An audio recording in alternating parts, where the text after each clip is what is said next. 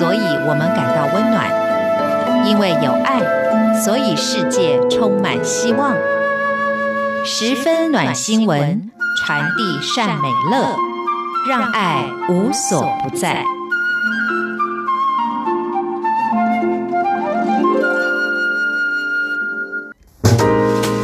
欢迎您收听这一集的十分暖新闻，我是维珍。在这个单元当中，希望透过分享来自于全世界各地正在真实发生、温暖人心的故事，也希望借此对于我们自己的生活可以有更多不同的思考，甚至带来更多正向的力量。那其实有一句话叫做“相由心生”哦，所以经常报道这一类温暖人心、很有正面力量的故事呢。也许在三年之后，把我们这一个系列的主持人的长相都会有所变化哦。但不知道这。部分会不会真的有所影响啦？不过实际上，在心里面的感受是非常不一样的。尤其是做媒体呢，当然一般来讲，以前接触到的事物，或者是在数位网络的时代，其实很多人把网络当做发泄的管道，所以你要接触到非常多庞大的讯息呢，可能都是比较负面的。但最近呢，因为做十分暖新闻，所以开始关注到呢这相关的主题哦。然后也不知道是不是年纪到了关系吧，就经常会被触。动啊，甚至还掉眼泪，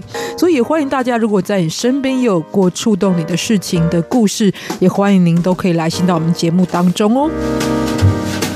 那今天呢，我们要来分享的主题呢，听起来非常理想主义的特质哦，就是金钱换不来的价值与悸动。当然，金钱是推动非常多的事物得以前进的必要的存在，但又相对过来讲呢，某件事物在你心中的价值是如何呢，就不见得绝对的跟金钱是有关系的。比方说呢，其实今天你可能工作的时候呢，收到来自于客户非常昂贵的礼物。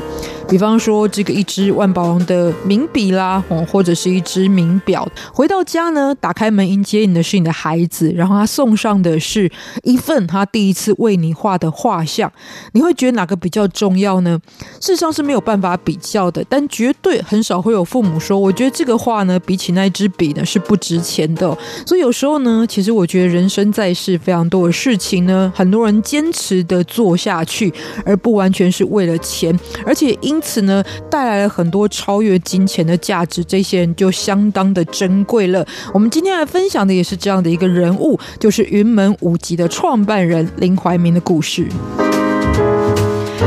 一九七三年，林怀民先生成立了云门舞集。那过了四十六年，到了今年年底呢，他在带领了五位资深舞者完成了作品《秋水》之后呢，他也将卸下他的总监的位置，正式退休。但走过半世纪，最难能可贵的是呢，他的九十支舞的创作当中，不只是持续的给观众悸动，而且持续的要求是带给他自己悸动。就是即使到了这个年纪，林怀民老师呢，在追寻的还是。不忘初心这件事情哦，相对来说，在我们现代经常看到呢，就是觉得剽窃很简单啦，灌水很简单呐，浪得虚名的这样子的情况也时有所见。不过，骗得了别人，骗不了自己，而且真正的艺术家也不会愿意跟自己妥协，在林怀民先生的身上呢，就可以看得见喽。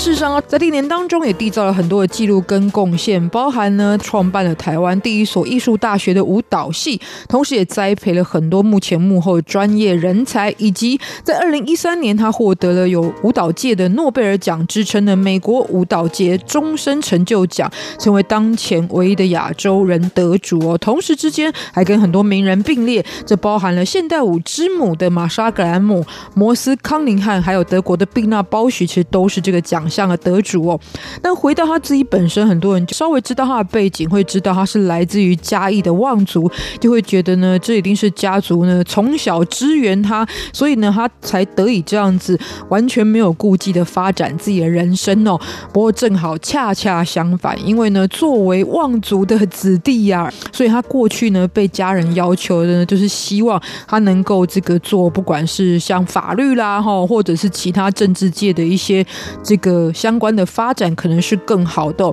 这尤其呢，说到他的这个曾祖父是清朝的秀才，祖父呢是留学日本的医师，他的父亲林金生呢还是当过第一任嘉义县的县长，所以家族对他人生的期待呢，其实完全跟跳舞这件事情是没有关系的。但事实上，从很小的时候呢，林怀民老师就透过了看西方的电影呢，而开始接触到舞蹈，而且非常的喜欢哦。但是在那个时候，可能因为实际环境的关系，跟他家庭背景的关系，没有真的机会去接触到。后来呢，他从这个初中的时候呢，也开始喜欢写东西，甚至呢，他的这个创作还发表到了当时呢，即使很多的大人投稿可能都很难上了联合报的副刊，但在那时候呢，林怀民老师的作品呢，就在联合报的副刊上面刊登了。即使后来到了高中呢，他还持续创作，所以他就曾经拿这个创作的稿费呢，去第一次学跳舞。不过呢，这也不是一个完全投入的状况。他真正开始接触到舞蹈呢，是他诶后来念的大学，然后到国外去进修的时候呢，有机会有因为修读的是跟艺术相关的课程，所以就开始接触到了舞蹈，甚至呢，他在参加了一个舞导营呢，就是。其实那时候他的基础还不是很稳固的情况之下，但就开始自己编舞了。编舞的时候呢，这个老师就跟他说：“我觉得你很有天分，你应该到纽约去。”所以呢，后来其实，在念完硕士毕业之后呢，林怀民老师还是持续的留在美国。最主要呢，就是开始投入到更深入的舞蹈学习。